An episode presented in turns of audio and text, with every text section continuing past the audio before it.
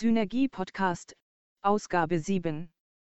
Bildung für nachhaltige Entwicklung als Öffnungsprozess für einen virtuellen Hochschulraum. Ein Beitrag von Georg Müller-Christ. Folgt man der Wirtschaftspresse, dann erzählen sich Wirtschaftsvertreterinnen und Vertreter in einen immer schnelleren und umfassenderen Wandel von Geschäftsmodellen und Wirtschaftsprozessen hinein, die durch Digitalisierung ausgelöst werden. War bis vor kurzem schon nichts beständiger als der Wandel, beschleunigt sich nun nichts schneller als der Wandel von Unternehmen, was letztlich bedeutet, dass rasche Geldströme umgeleitet werden und Mitarbeiter und Mitarbeiterinnen immer schneller lernen müssen, mit den neuen Anforderungen digitalisierter Prozesse zurechtzukommen. Das Potenzial von innovativen Lösungen durch Digitalisierung scheint unendlich zu sein, der einzige Engpassfaktor ist der Mensch mit seinen begrenzten physischen, psychischen und mentalen Kapazitäten.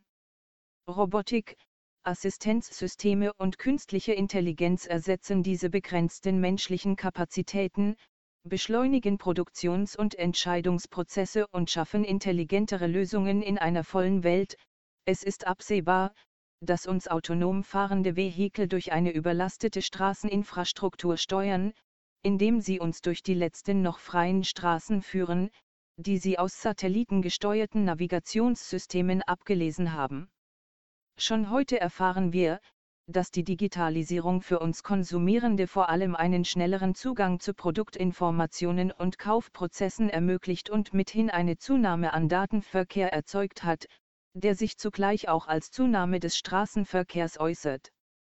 Noch müssen materielle Produkte mit Hilfe von physikalischer Energie über die Erde bewegt werden, und wenn irgendwann jedes Produkt zu jedem Zeitpunkt an jedem Ort der Welt zu bestellen ist, dann muss es eben auch dorthin transportiert werden. Dieses Thema erwähne ich hier, weil Raum- und zeitunabhängige Zugänge zu Produktions- und Konsumprozessen eben immer auch eine Zunahme an Energieverbrauch zur Folge hat, der solange Energie durch fossile Quellen erzeugt wird auch ein Nachhaltigkeitsthema ist. Gleichwohl ist auch denkbar, dass Digitalisierung nicht nur autonomes Fahren, sondern auch autonomeres Lernen ermöglicht, in dem Assistenzsysteme und weitere digitale Produkte Studierende durch die immer vollere Welt des Wissens lotsen und hier eine Navigation ermöglichen, die das Lernen im Sinne von Wissensaneignung zwar nicht ersetzen, aber dennoch leichter und wenn nicht das dann doch interessanter machen können. Damit will ich andeuten, dass meine Erfahrungen als Leiter der virtuellen Akademie Nachhaltigkeit, www.wa-bene.de und Mitwirkender in zahlreichen Projekten zum Thema Hochschulen und Nachhaltigkeit, zum Beispiel www.hochn.de ein sehr positives Bild von den Potenzialen der Digitalisierung für Bildung für nachhaltige Entwicklung entstehen lassen haben. Ich kann mir eben auch vorstellen, dass gerade die fachübergreifenden Inhalte den Hochschulraum virtualisieren können über naive Transformationsvorstellungen von Hochschulen. Die Wirtschaftswelt scheint insgesamt viel bewegter zu sein durch die Frage, welche Wirkungen die Digitalisierung für die vorherrschenden Geschäftsmodelle hat, Chance oder Bedrohung. Beinahe phlegmatisch schaut das Hochschulsystem auf die Digitalisierungsherausforderung der eigenen Prozesse und antwortet erst einmal in der Logik, in der es auf alle neuen Herausforderungen schaut, wenn die Hüterinnen und Hüter der Freiheit von Forschung und Lehre, mithin die Professorinnen und Professoren, eine Herausforderung für relevant erachten, besteht die Möglichkeit, dass in den kollegialen Abstimmungsprozessen der Gremien etwas Neues in die Hochschulen kommen kann. Wenn es hier keine Mehrheiten gibt, dann versuchen es Ministerien, Präsidien, Rektorate, Stiftungen und Förderer mit finanziellen Anreizen in Form von Projekten und Wettbewerben, um einzelne Wissenschaftler und Wissenschaftlerinnen aus dem Gesamtsystem zur Mitwirkung an einer Herausforderung anzuregen. Menschen, die sich intensiver mit den Bedingungen organisatorischen Wandels in Hochschulen beschäftigen, wissen um die inszenierte Kraft und Ohnmacht von kurzfristigen Projekten, Themen werden eine Zeit lang an der Oberfläche von Institutionen sichtbar. Die Leitungen erwähnen beständig diese Orchideen in ihrem Blumengarten und schauen achselzuckend zu, wie sie wieder verschwinden, wenn der sachte Geldregen zu Ende geht. Ich habe noch keine Studie gesehen, die sich mit der Frage beschäftigt, welche Wirkungen die Orchideenbeete an den Oberflächen der Institution auf die Kernprozesse einer Organisation haben. Was ich hier noch als Herausforderungen beschrieben habe, wird mit Bezug auf Nachhaltigkeit und Digitalisierung schon mit Transformation umschrieben, mithin als größerer Umbau von Gesellschaft und damit auch der Hochschulen, um diesen Anforderungen zu begegnen. Und dass die ganze Gesellschaft transformiert werden muss, um nachhaltiger zu werden, ist bereits Konsens auf den politischen Bühnen. Aber wie läuft so eine Transformation ab, wie können wir sie gestalten? Ich kann hier auch keine theoretisch fundierten Antworten geben, zumal wir in der letzten Zeit noch keine Transformationsprozesse empirisch beobachten, rekonstruieren und erklären konnten. Vielfach werden heute vor allem Globalisierung, Digitalisierung und Nachhaltigkeit als Treiber einer gesellschaftlichen Transformation genannt. Wir können gleichwohl fragen, wie es anderen Herausforderungen gegangen ist, denen sich Hochschulen stellen mussten. Hier lässt sich vielleicht mit wenigen Worten auf das Schicksal der anderen Querschnittsthemen verweisen, zum Beispiel Gleichstellung, Diversität, Gesundheit, Heterogenität, Internationalisierung. Nur die Internationalisierung scheint die Hochschulen in ihren Forschungs- und Lehrprozessen zu verändern, weil hier Win-Win-Effekte realisiert werden können. Mit der Globalisierung hat sich auch der Forschungsraum auf die ganze Welt ausgeweitet über die nationalen Grenzen hinweg kooperieren Wissenschaftlerinnen und Wissenschaftler, um globale Probleme zu lösen, und die Digitalisierung der Publikationsprozesse ermöglicht überall den Zugriff auf die Erkenntnisse. Dass nun auch die Lehre internationalisiert wird und immer mehr Studiengänge auf Englisch angeboten werden, ist nur möglich, so vermute ich, weil immer mehr Lehrende auch in Forschungsprozessen international unterwegs sind. Was in der Forschung selbstverständlich ist, lässt sich ohne nennenswerten zusätzlichen Veränderungsaufwand auch in der Lehre realisieren. Diese Veränderungslogik gilt aber nicht für die Querschnittsthemen, die keine Win-Win-Effekte mit den Längsschnittthemen der Institution eingehen können. Weder Gleichstellung, Diversität, Gesundheit noch Nachhaltigkeit können Energie aus dem Forschungsraum ziehen, um sich in der Institution weiter zu verbreiten und zu einer Selbstverständlichkeit zu werden. Digitalisierung hingegen könnte es wie der Internationalisierung gehen. Ihr Transformationspotenzial ist schon Gegenstand zahlreicher Forschungsschwerpunkte in vielen Disziplinen, und deshalb wird sie auch leichter in Hochschulen und in die Lehre Einzug halten. Gleichwohl meine ich, dass in Bezug auf Hochschulen viele Transformationstheorien naiv sind und schon Alltagsbeobachtungen nicht standhalten.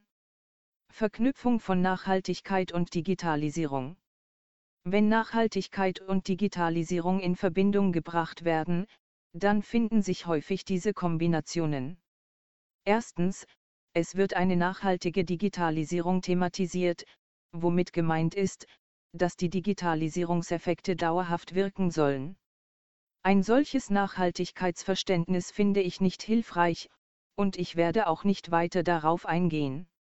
Dies betrifft auch die Frage, ob Nachhaltigkeit in der Lehre immer auch eine nachhaltige Lehre ist, das heißt, eine anhaltend wirkende Lehre, oder auch, lernen die Studierenden wirklich etwas. Zweitens, Nachhaltigkeit durch Digitalisierung, Nachhaltigkeit umschreibt hier zumeist die Energiethematik und damit auch die Klimaproblematik. Insbesondere die Wirtschaft versucht dieses Feld zu besetzen, indem sie nachweisen will, dass durch digitalisierte Prozesse erhebliche Ressourceneinsparungen und Effizienzgewinne möglich sind. Das Problem an dieser Perspektive ist, dass die Wirtschaft immer nur in relativen Einsparungen pro Produkt oder Serviceeinheit denkt, absolut aber der Ressourcenverbrauch zunimmt.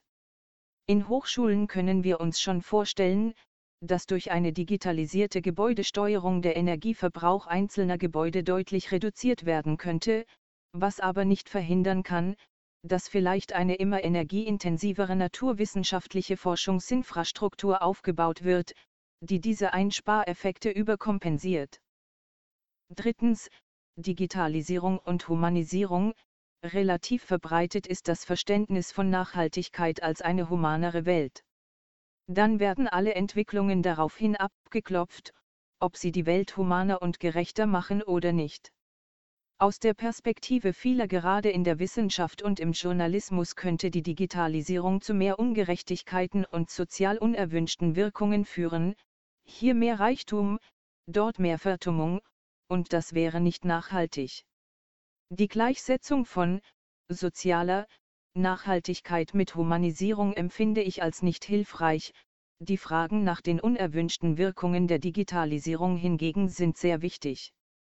Viertens, Nachhaltigkeit Huckepack auf der Digitalisierung, das Nachhaltigkeitsthema als Querschnittsfunktion durchdringt noch nicht die äußere Hülle des Hochschulsystems, um in den Kernprozessen von Forschung und Lehre effektive Wirkungen erzeugen zu können. Digitalisierung kann durch alle Beteiligten des Hochschulsystems in dieses eindringen, weil sie sich eben auch in der Lebenswelt der Mitarbeitenden, der Lehrende, der Forschenden und der Studierenden immer mehr durchsetzt. Dies tut Nachhaltigkeit viel langsamer. Daher ist es eine eher strategische Idee, das Nachhaltigkeitsthema Huckepack zu nehmen und von der Digitalisierung in das System tragen zu lassen. Der strategische Trick klingt ein wenig nach dem trojanischen Pferd. Da Digitalisierung ein Medium für viele Inhalte ist, könnte die Begeisterung für diese dafür genutzt werden, sie eng mit dem Inhalt der Nachhaltigkeit zu verbinden. Was hier wie ein neuer Schachzug klingt, ist für diejenigen, die Nachhaltigkeit in die Wirtschaft bringen wollen, ein schon langes vertrautes Vorgehen. Weil es so häufig thematisiert wird, Digitalisierung und Ressourcen- und Energieverbrauch. Tatsächlich wird das Thema Nachhaltigkeit vor allem als Energieproblematik verstanden, wenn es mit Digitalisierung in Verbindung gebracht wird. Eine zunehmende Vernetzung mit Hilfe von Endgeräten verbraucht eine große Menge Strom im Gebrauch und einen erheblichen Ressourceneinsatz für die Produktion der Endgeräte, der Server und der Verbindungsleistungen per Kabel und Funk. Dieses Phänomen gilt indes für alle Produktinnovationen, die erfolgreich vermarktet und schnell zu einem Massenphänomen werden. Das kann jedoch kein echtes Gegenargument sein, da sich die Verbreitung von Endgeräten kaum aufhalten lässt. Meiner Ansicht nach ist hier der Gesetzgeber gefordert, mit einer Verschärfung der Elektronikschrottverordnung bis hin zur Maßgabe, dass Endgeräte nicht mehr verkauft, sondern nur noch geleast werden können, ließen sich schnell geschlossene Materialkreisläufe herstellen. Und mit jeder Einheit mehr regenerative Stromerzeugung ist auch die Zunahme an Energieverbrauch ökologisch zu gestalten, vor allem, wenn dieser aus Solarenergie erzeugt wird. Gerade der Elektronikbereich scheint mir in naher Zukunft sehr leicht klimaneutral zu organisieren. Insbesondere die alleinige Leasingmöglichkeit von elektronischen Endgeräten würde auch dazu führen, dass die Hersteller ihre Produktinnovationspolitik umstellen und nicht mehr in so kurzen Abständen neue Modelle anbieten würden. Modularisierungen in der Bauart und Reparaturfreundlichkeit der Geräte wären eine kluge Antwort der Hersteller. Dann bliebe als Gefahr noch die elektromagnetische Strahlung, die nach bisherigen Kenntnissen für die 5G-Generation des Internets noch einmal erheblich zunehmen müsste. Dies sollten wir als Menschen, die dieser Strahlung dann kaum ausweichen könnten, sehr ernst nehmen. Hochschulen und Nachhaltigkeit ein kurzer Stand der Entwicklung. Tatsächlich ist seit der 1992 in Rio de Janeiro beschlossenen UN-Agenda 21 die Erwartung im globalen Raum, dass gerade das Hochschulsystem wichtige Beiträge für eine nachhaltigere Welt leisten muss, innovative Forschungen und Bildung für eine nachhaltige Entwicklung helfen der Welt, ressourcenintelligenter ihren Weg der humanen Lebensbedingungen für alle Menschen und nachfolgenden Generationen zu gehen. Von 2005 bis 2014 hat die UN-Dekade BNE Bildung für nachhaltige Entwicklung diesen Anspruch intensiv unterstrichen, und seit 2015 läuft das UNESCO Weltaktionsprogramm BNE, das in Deutschland vom Bundesministerium für Bildung und Forschung gelenkt wird. Bezogen auf die Erwartung, dass Menschen in allen Bildungssystemen die Gelegenheit haben müssen, sich mit Nachhaltigkeitsfragen auseinanderzusetzen, ist seit 1992 noch nicht viel passiert. Nur wenige Hochschulen haben BNE in einem Umfang zur Verfügung gestellt, der ausreicht, allen Studierenden ein Lehrangebot zu machen. Spezialstudiengänge mit geringen Studierendenzahlen sind an wenigen Hochschulen sichtbar, und das BMWF schiebt mit mehreren Förderungen auf Projektebene Entwicklungen an, die Nachhaltigkeit zu einer Selbstverständlichkeit in Forschung, Lehre, Betrieb, Transfer, Governance und Berichterstattung von Hochschulen werden lassen sollen, www.hochn.org. Die Tatsache, dass es in einem deutschen Hochschulraum mit über 400 öffentlichen und privaten Hochschulen circa zweieinhalb Millionen Studierenden, rund 47.000 Professorinnen und Professoren und über 17.000 Studiengängen erst ganz wenige Hochschulen gibt, die Nachhaltigkeit und BNE systematisch integrieren, verweist wieder einmal darauf, dass Querschnittsthemen eben nicht zu Win-Win-Prozessen führen, die sich von allein implementieren, sondern zu Zusammenstößen und Dilemmata mit den Längsschnittthemen. Die Einführung des europäischen Hochschulraums, Bologna-Reform, hat uns gezeigt, dass gesellschaftliche Anliegen wie die Mobilität von Studierenden in ganz Europa nicht von jeder einzelnen Hochschule erfunden und nach eigenen Maßstäben und denen der Disziplinen umgesetzt werden müssen und können. Es bedürfte des Gesetzgebers und eines staatlichen Akkreditierungssystems, um einheitliche Standards in den Studiengängen durchzusetzen und von außen zu überwachen. Schon immer stehen Hochschulen im Spannungsfeld von Freiheit von Forschung und Lehre und der ministeriellen Kontrolle, ob die eingesetzten öffentlichen Mittel auch im Sinne der Gesellschaft verantwortlich eingesetzt werden. Die sich selbst organisierende Expertenorganisation einer Hochschule entscheidet im Rahmen gesetzlicher Vorgaben, welche gesellschaftlichen Themen in Forschung und Lehre aufgenommen werden. Das gilt eben auch für Nachhaltigkeit und Digitalisierung, und die eigene Erfahrung zeigt, dass sich selbst organisierende Expertenorganisationen eine Aufgabe sehr schlecht erfüllen können, Bedeutungen zulasten des Bestehenden umzuverteilen. Wenn nicht von außen zusätzliche Mittel für Personal und Technik fließen, müssen die Gremien immer über Trade-offs entscheiden, ein neues Thema kann nur aufgenommen werden, wenn andere fallen gelassen werden.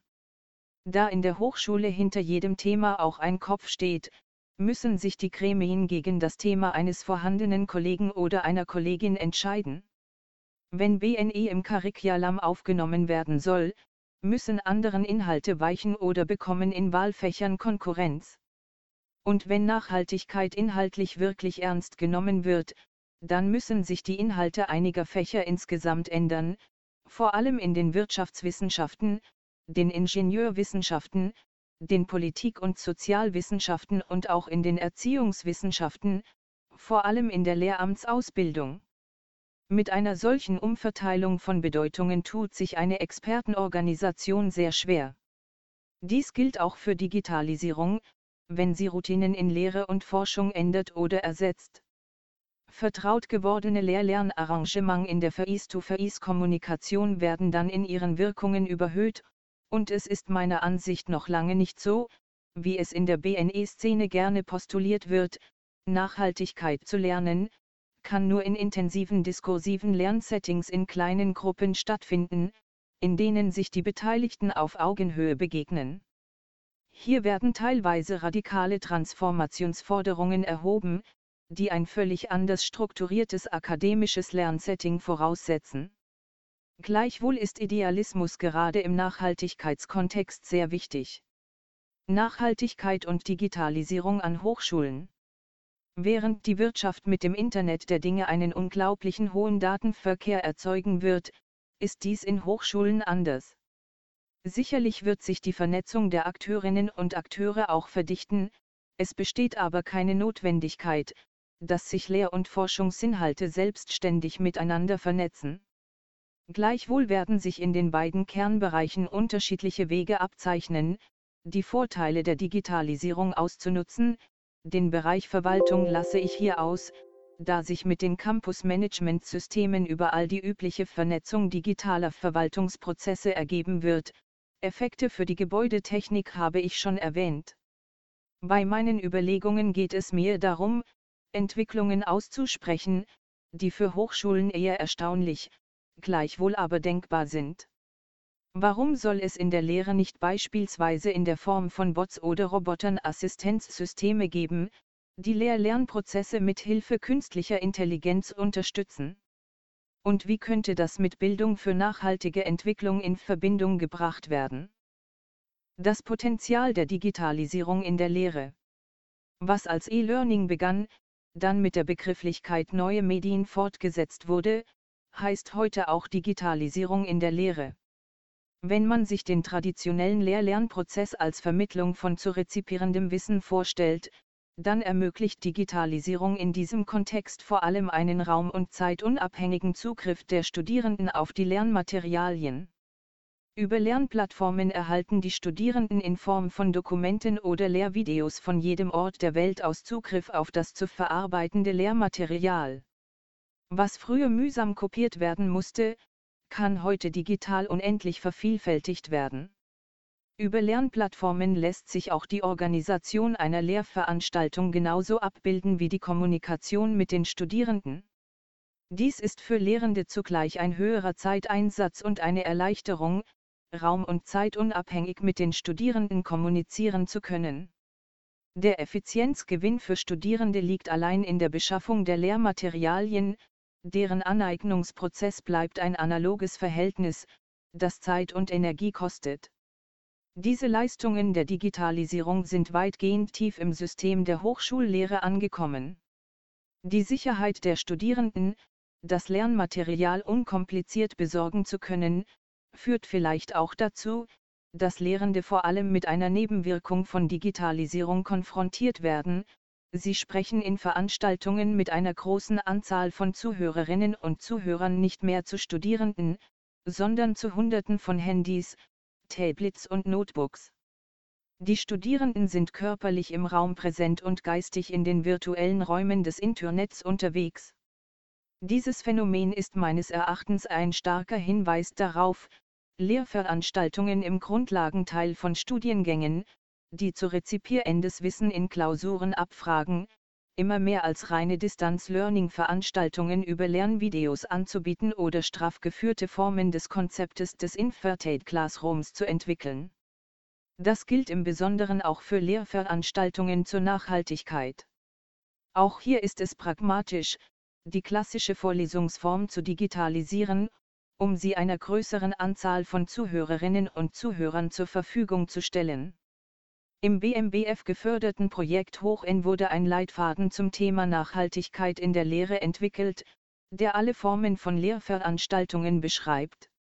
Disziplinäre, digitalisierte Vorlesungen sind hier genauso möglich wie Reflex-IV-Orientierungsveranstaltungen in kleinen Gruppen. BNE Bildung für nachhaltige Entwicklung bringt eine Anforderung an das Hochschulsystem, die bislang einmalig ist, in allen Studiengängen soll fachübergreifendes Wissen für die Gestaltung einer nachhaltigeren Welt vermittelt werden. Es geht beispielsweise darum, dass die oben erwähnten Sustainable Development Goals, SDG, der UN an möglichst allen Hochschulen zum Gegenstand von Forschung und Lehre werden. Die weltweite Umsetzung der Ziele führt dazu, dass sich der Datenbestand rund um die Ziele drastisch erhöhen wird und die sozialen Wirkungen global enorm zunehmen werden. Hier können an den Hochschulen Assistenzsysteme helfen. Meine Idee hierzu lautet, miteinander vernetzte Lernroboter an den deutschen Hochschulen können stets die notwendigen Daten für Forschung und Lehre liefern und übersetzen die Datenentwicklungen in Lernfragen und Arbeitsaufgaben mit Hilfe von künstlicher Intelligenz für Studierende, die die Antworten wieder in die Assistenzsysteme eingeben. Da diese miteinander vernetzt sind, lernen alle Roboter gleichzeitig aus allen deutschen Lehr-Lernarrangements rund um die SDG und können damit immer aktuellere und komplexere Aufgaben und Fragen für die Studierenden liefern. Den Forschungsraum für Digitalisierung erschließen. Digitalisierung und Nachhaltigkeit ist in erster Linie ein Forschungsgegenstand.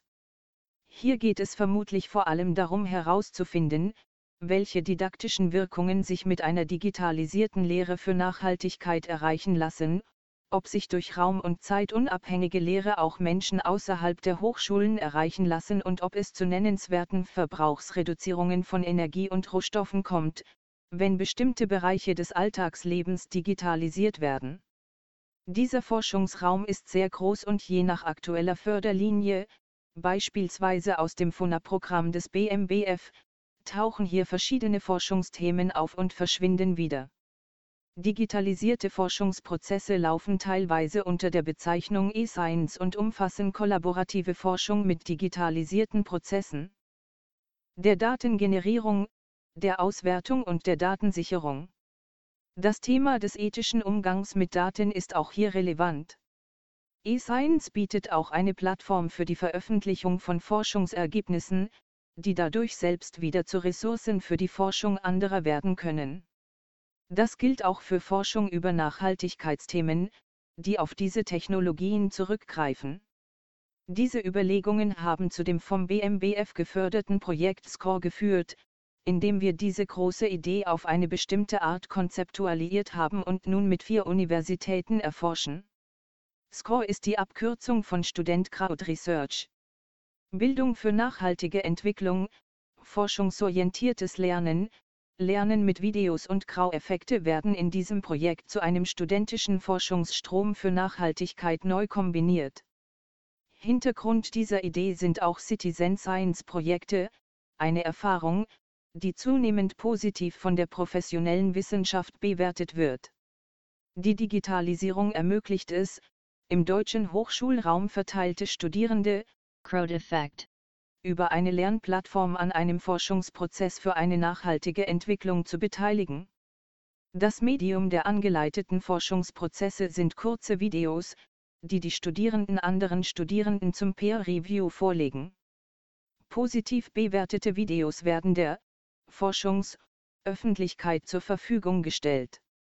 Typische Forschungsthemen könnten beispielsweise sein, Recherche der Müllsituation in der Hochschulstadt, Analyse der politischen Antwort unter Nachhaltigkeitskriterien, Mülltrennung und Vermeidung, sowie die Darstellung innovativer Konzepte zur Müllvermeidung vor Ort. Diese Videos einer deskriptiv-empirischen Forschung geben einen Überblick darüber, wie Studierende verschiedener Fachrichtungen das Müllthema wahrnehmen und welche innovativen Initiativen es bundesweit in den Kommunen gibt, um Müll zu vermeiden. Mit Hilfe innovativer bildgebender Verfahren kann durch die Arbeiten von Studierenden eine völlig neue Art von Daten und Informationen erzeugt werden. Die Arbeiten im Rahmen eines forschungsorientierten Lernens sind zugleich CP-relevante digitalisierte Lehre. Fazit Transformat IV Wirkung der Digitalisierung. Auf den Punkt gebracht, zeigt sich die Situation vielleicht folgendermaßen, Nachhaltigkeit lernen heißt die Welt als ganze Gestalt in den Blick nehmen und die individualisierten Nebenwirkungen von Forschungs-, Produktions- und Konsumprozessen auf Mensch und Natur abbilden zu können.